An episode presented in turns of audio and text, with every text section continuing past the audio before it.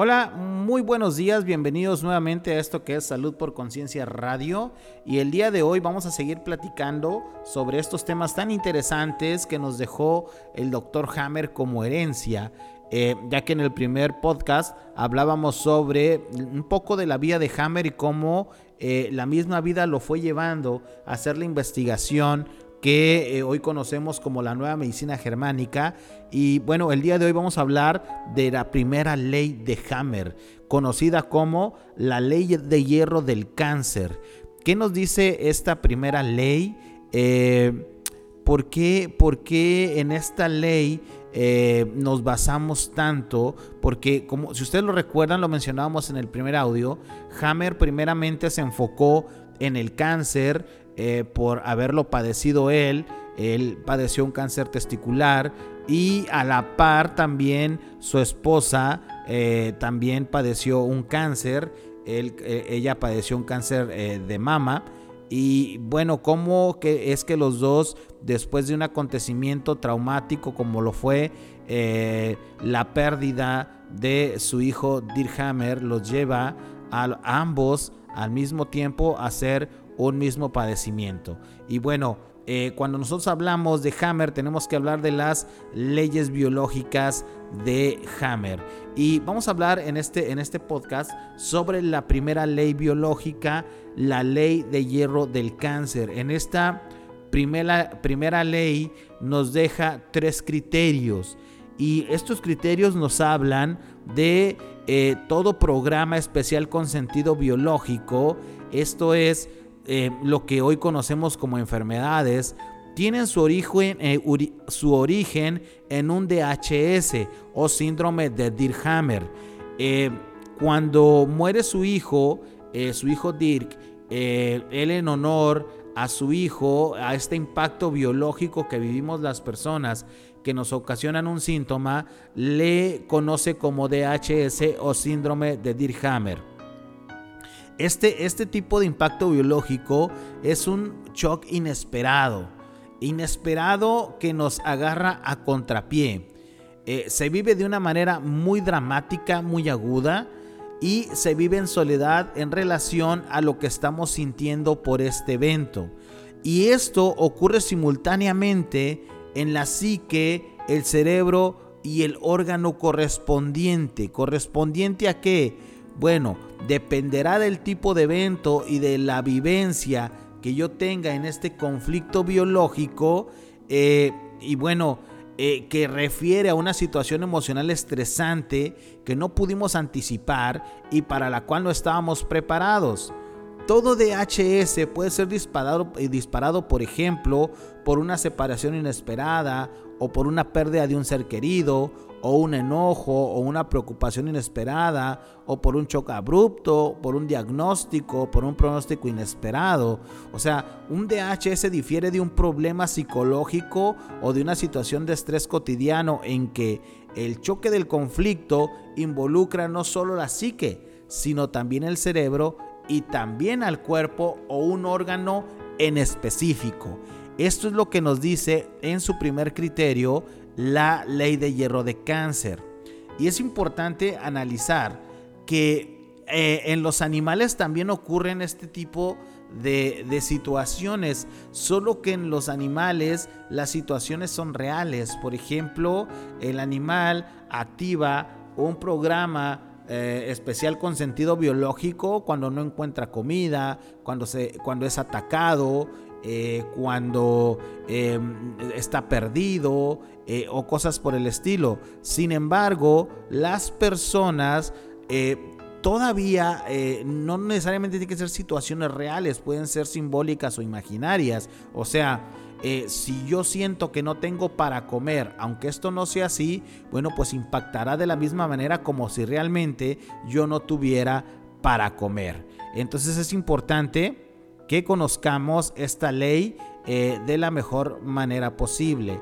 Entonces es importante también eh, dar a conocer que estas leyes se aplican en todas las enfermedades siempre y cuando no tenga que ver con la desnutrición, algún envenenamiento o traumas físicos, o sea, algún tipo de golpe o algún tipo de accidente.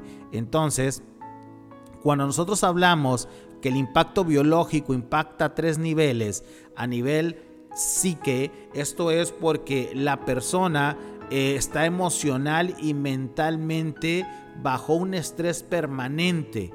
Por eso ah, hablamos de que hay una alteración en la psique de la persona. A nivel cerebral, eh, ocurre porque en el momento que ocurre un DHS o un síndrome de Dirhammer, el choque del conflicto impacta en un área del cerebro muy específica y determinada. El impacto del choque es visible en un escáner de tomografía computarizada como un grupo de finos anillos concéntricos. Esto es una tomografía computarizada sin líquido de contraste. Y al mismo tiempo del conflicto, eh, perdón, el mismo tipo de conflicto impacta siempre el mismo sitio del cerebro. Entonces, la localización exacta del foco de Hammer está determinada por la naturaleza del conflicto, o sea, eh, el impacto cerebral llegará a un relé o a un controlador específico de un órgano del cuerpo, que esto lo iremos platicando más adelante en, las, eh, siguientes, en los siguientes capítulos. Y a nivel de órgano, eh, bueno, pues también va a haber una afectación porque en el momento en que las neuronas reciben el DHS, o el síndrome de Dirhammer, el choque del conflicto es comunicado inmediatamente al órgano correspondiente y es instantáneamente activado un programa específico con sentido biológico. Y esto es para que el propósito biológico de cada programa es mejorar la función del órgano relacionado con el conflicto, de forma tal que el individuo esté en mejores condiciones de manejarlo y eventualmente lo pueda resolver. Nosotros a esto le vamos a llamar enfermedades. El segundo criterio nos habla que el contenido del conflicto determina la localización de los focos de Hammer en el cerebro y también a nivel de órgano donde se llevará a cabo el programa especial con sentido biológico. ¿sí? Por ejemplo, si hay una, eh, una emoción o un impacto biológico en una pérdida del territorio vivido desde lo, todo aquello que yo considero mío, entonces el impacto emocional llegará a mi psique porque voy a tener una alteración o una preocupación de esto que está ocurriendo, tal vez a mis arterias coronarias, ¿por qué? Porque estas empezarán a tener una mayor, eh, se, van, a, van, a, tener como una, eh, su luz se va a abrir más para que pueda haber mayor circulación de sangre y yo pueda estar preparado para el combate en mi territorio. Y ojo, esto puede ser en el plano real o simbólico. También puede ser en el plano imaginario. Y entonces, ¿qué es lo que va a suceder? Bueno, entonces mi programa específico con sentido biológico será este. Yo voy a sentir algunas molestias en mi pecho eh, por esta apertura que hay de mis arterias coronarias para la mayor eh, distribución de la sangre para, este, para esta situación que estoy viviendo como invasión del territorio. Es nuestro sentimiento subjetivo detrás del conflicto y nuestra percepción individual del mismo lo que determina qué parte del cerebro recibirá el choque y consecuentemente qué síntomas físicos se manifestarán como resultado del conflicto. Interesante, ¿verdad? Todo esto que nos comenta el doctor Hammer. Y bueno, el tercer criterio es precisamente que todo programa especial con sentido biológico corre de manera sincrónica en los niveles psique, cerebro y órgano. O sea, no es primero la mente, no es primero el cerebro, ni primero el órgano. Impacta de, en, en tres niveles al mismo tiempo. Y esto es importante, es importante mencionarlo. En la medicina convencional, eh, la cual respetamos, y, el hecho de que demos a conocer esta información no quita ni elimina ningún tratamiento ni médico psicológico, solamente damos una opción más para que las personas conozcan de dónde viene este programa especial con sentido biológico llamado enfermedad. Eh, y entonces cuando nosotros vemos este, este tipo de programas, sabemos que está algo articulado a tres niveles y que la forma más fácil de poder encontrar este programa y una vez encontrado desarticularlo es ver psique, cerebro y órgano como una sola unidad.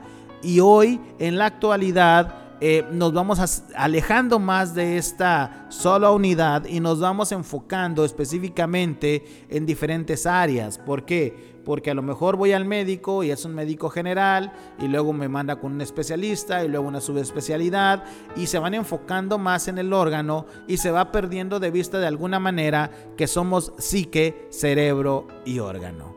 Esto es lo que nos dice en términos muy generales la primera ley de Hammer, la ley de hierro del cáncer. Seguiremos con la segunda ley.